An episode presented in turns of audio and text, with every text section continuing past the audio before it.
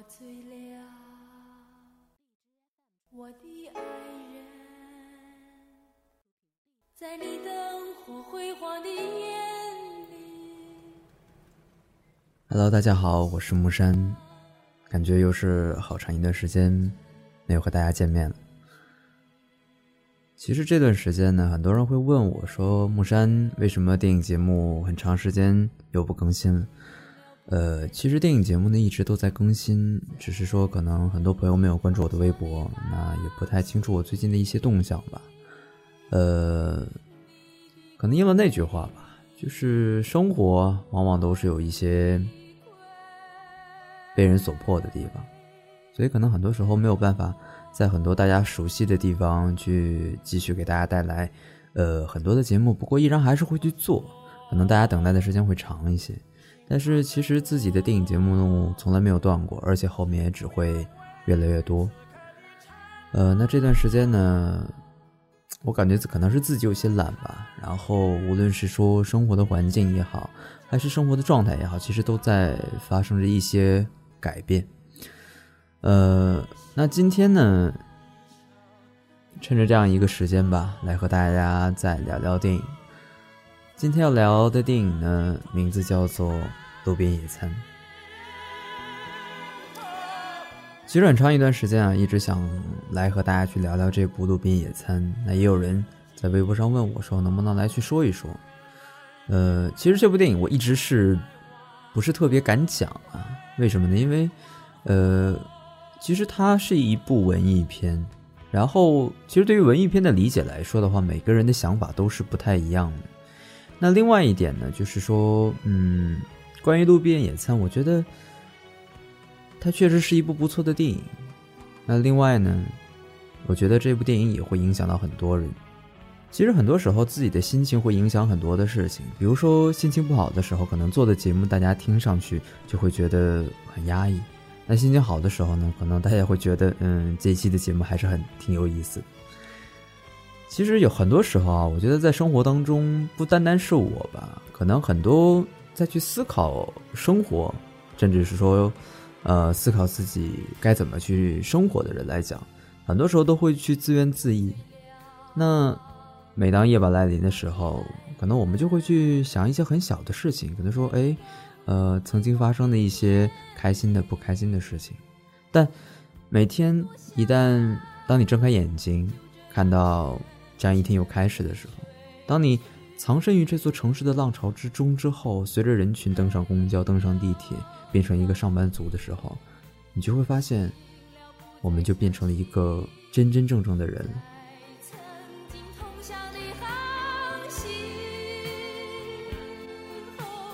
所以说到人，人又是一个很复杂但又很有意思的一种动物。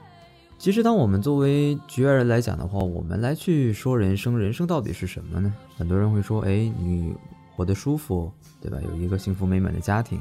有一个你自己觉得还不错的一份事业再去做，我觉得这个人生就很完美。”可问题在于说，其实很多人的人生都不会是这个样子。也正因为这样，无论是在小说，或者是说诗歌，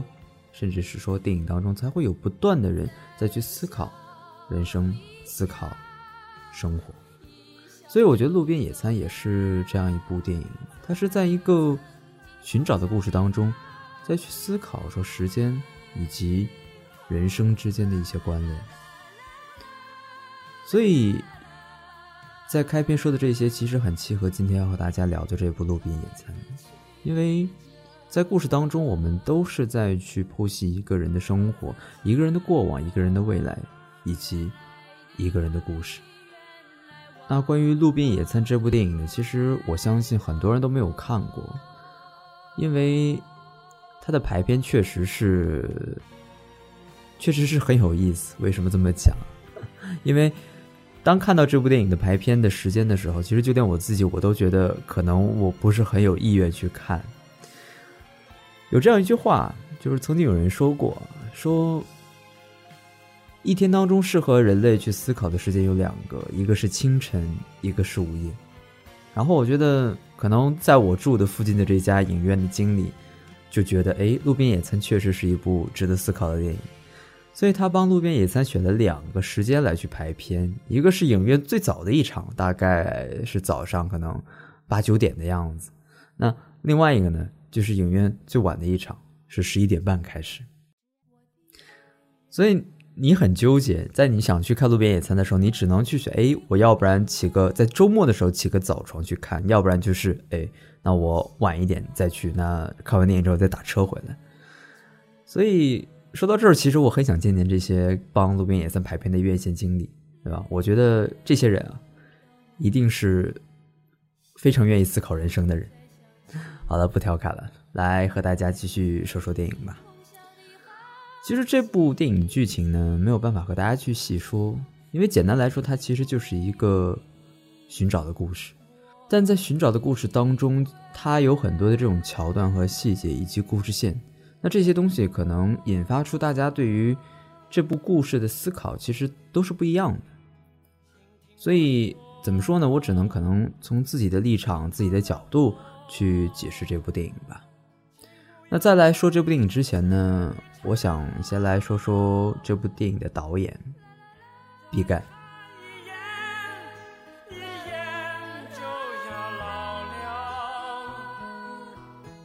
就像我一直在说，我觉得《路边野餐》是是一部会影响很多人的电影。很多人像我一样，或是像毕赣一样，这样的喜欢电影和电影从业的人。为什么这么说呢？其实毕赣的履历非常的传奇吧。他是一个毕业于非著名影视学校的人，不像说我们现在可能。拉出来的任何一个，不管是知名还是不知名的导演，我们都会去说，哎，他是呃上戏毕业的，他是北北京电影学院毕业的，他是呃北那个中国传媒毕业的。那可能很多人有了这样一份光辉的履历之后，可能在这样一个电影圈当中会被更多的人去认识、去熟知、去认可，也有一个更好的平台。但作为一个非著名影视学校毕业的人，甚至。可能现在有更多的这种地下的电影人，可能都是非专业出身的。那可能毕赣的这部电影的成功，其实为这些人其实带来了很多的希望。那另外一个呢，就是毕赣他毕业之后，其实也并没有直接进入影视圈，而是去做了几年婚庆公司的老板。但婚庆公司倒闭了之后，他又反过头来去做电影。而《路边野餐》这部电影呢？呃，其实从花费来讲的话，与目前现在很多电影来讲，其实是真的是花了很少的钱来做了一部电影。可能现在我们去提到一部电影，说大制作呀，或者是特效很厉害，可能我们随便去翻一翻，它的投资可能都是几千万甚至上亿的投资。那可能现在如果说院线电影能够有几百万的投资，现在都已经算是小成本电影。不只是现在啊，包括宁浩的《疯狂的石头》这部处女作，其实也当年也只有五百万的投资，所以放到如今，可能会有些通货膨胀、物价升值的这样一个时代，我们会发现几百万对于一部电影来说，真的是不是一个很大的投入。但《路边野餐》花了多少钱呢？可以让大家去想一想，去猜一猜，你印象当中，如果你要拍一部电影，需要花多少钱？这部电影呢，仅仅花了大概三十万左右的费用，所以你会发现，一个只花了三十几万便做了一部影响中国电影市场的人，是不是很有传奇性？所以这一系列的关于毕赣身世背景之后的这些很励志的东西啊，对于很多像我这样的可能希望有朝一日也能够拍出自己想法的一些东西的人来说，以及很多。可能现在还没有进入这个行业，但是期望未来能够进入中国电影业的人来说，我觉得《路边野餐》这部电影就像是中国电影界当中的基督。但话又说回来，基督其实就是一种信仰。那信仰又是什么？信仰就是他会给你希望，但不是每个人都可以拥有这份希望。但还是那句话吧，我觉得能够看见曙光的黎明，远比乌云密布的天边要来的吸引人。聊完了毕赣，我们再回过头来去说说这个故事。路边野餐的故事呢，发生在毕赣的家乡凯里，而路边野餐的英文译名呢也非常的有意思，它的艺名叫做 Kelly Bruce。那其实这样一个名字呢，会让很多人去联想啊，因为 Blues 大家都知道它是爵士乐的一种，所以可能更多的 Kelly Bruce 也跟爵士乐一样，其实它是代表了很多人的一种生活。就像我们常常在说，其实很多时候故事也好，人物也好，都有它的局限性，也有它的非局限性。可能局限性是在于这种生活并不代表很多人，但往往可能。这个故事所引申出来的东西，却反映了一个时代，甚至一群人的生活价值观。所以，这样一个言语间带着爵士态度的故事，就在这样一个寻找的过程当中，打动到了很多人。其实，本片的故事呢，承接了另外一部毕赣的短篇作品《金刚经》。那这两部作品呢，其实拥有着同样的人设，同样的世界。以及同一个主人公陈升。于是呢，路边野餐的故事就从这样一个所谓的医生身上开始了。这是一个关于寻找的故事，陈升去寻找自己的侄子魏魏，而在这样一个故事当中，其实我们也是开始去寻找我们自己的故事。本片的故事非常的意识流，也很碎片化，这也是为什么说我可能很难用语言去和大家去解释这部电影到底讲了什么，每个桥段或者是每个细节。只有当你自己真的去看的时候，真的去听每一段台词，去研究每一段人物关系的时候，你才会发现，他的故事的时间性和故事性是非常有意思的，因为他把时间、过去、现在和未来交织在一起。同时也把这些时间线里的故事和人物交织在了一起，所以当你看到每一个桥段的时候，你会觉得这个些情节都像是一块拼图，让我们去了解凯里这个小镇，也了解陈升的过去以及陈升的现在。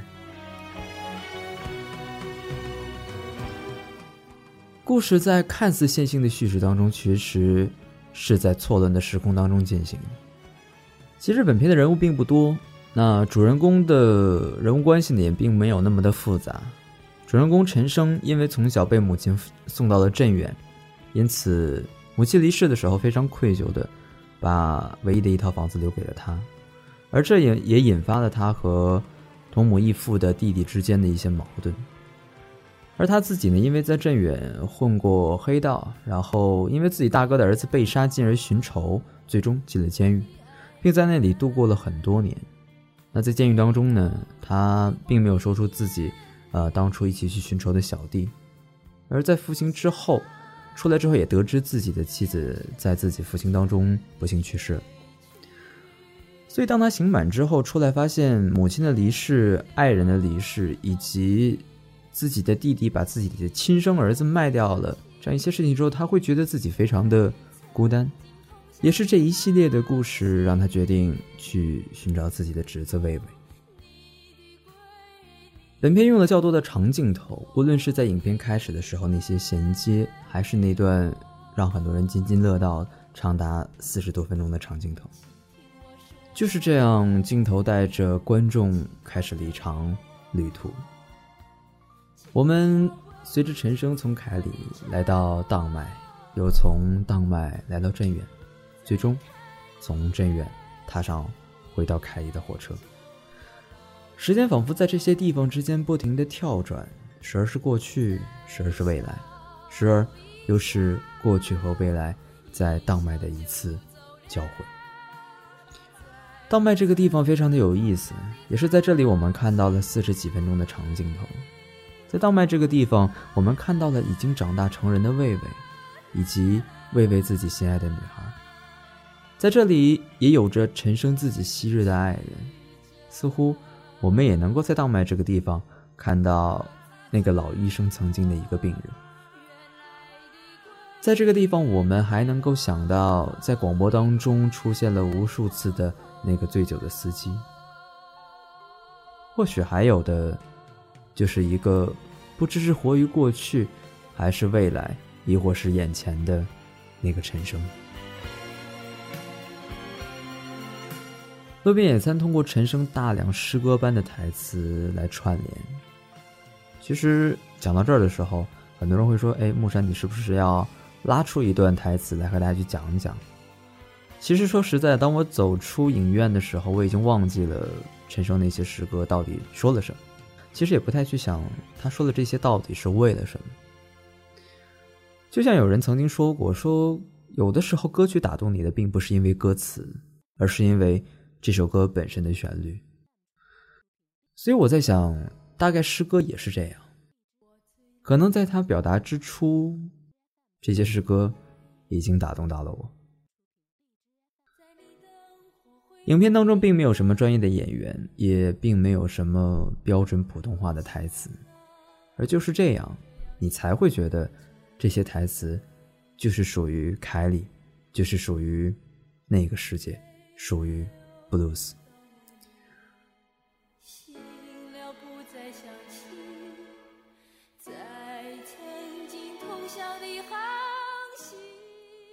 很多时候，随着自己慢慢看过更多的故事，看过更多的电影，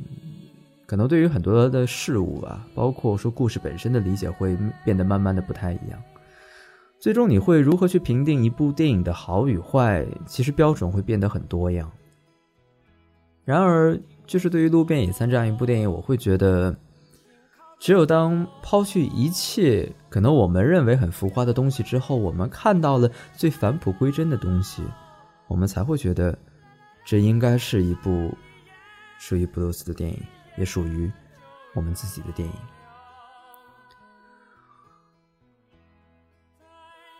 影片当中其实对于很多细节的处理还是非常到位的。那影片当中呢，这些细节也串联起了很多的情节，比如说陈升梦境当中那只漂浮在河里的绣花鞋，那个关于醉酒司机肇事的新闻，以及那个司机声称见到的野人。当然，还有就是魏魏在当麦告诉陈升的那辆画满时钟的火车。提到火车，我觉得我又要有很多的话要讲。其实，火车在我的生活当中一直是一个特别、特别意外的一个闯入者。因为小的时候我特别讨厌坐火车，那个时候从我的家到爷爷家可能只需要坐三个小时的火车，但每年的暑假或者寒假，我都会觉得这三个小时无比的漫长。所以那个时候特别讨厌火车。直到我上了大学之后，我有了更多的时间，可能去到我那些从来没有去过的地方。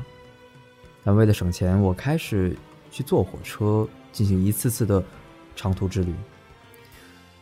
那个时候坐火车，其实内心还是会非常的害怕，因为很多时候都要坐十几个小时的火车。但后来慢慢的，我开始坐二十几个小时，甚至三十几个，最长一次呢，坐过四十八个小时的火车。而在这样一个过程当中，其实不知不觉间，我发现我开始爱上火车。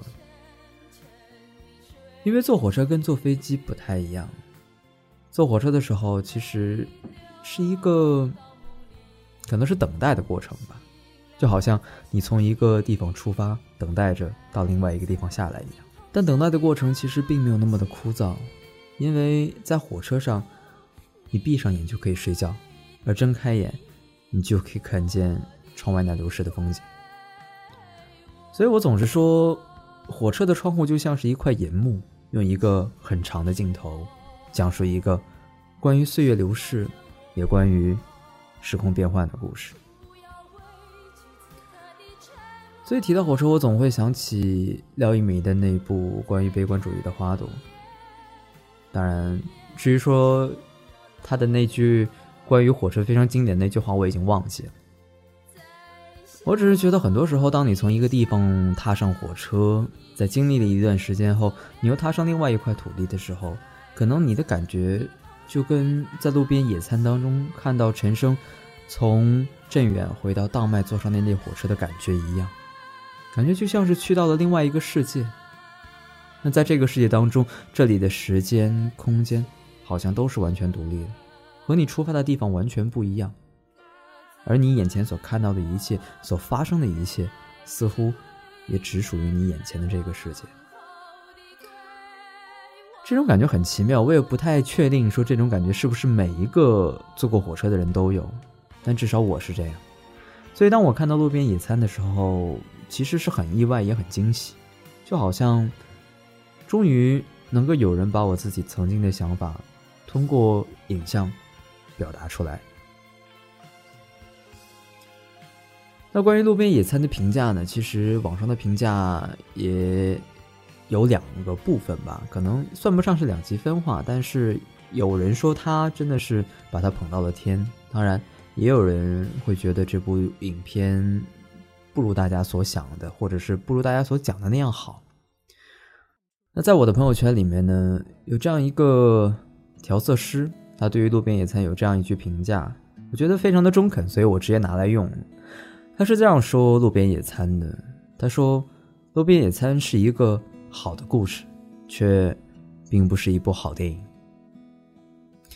老实说，我觉得这个评价非常的中肯，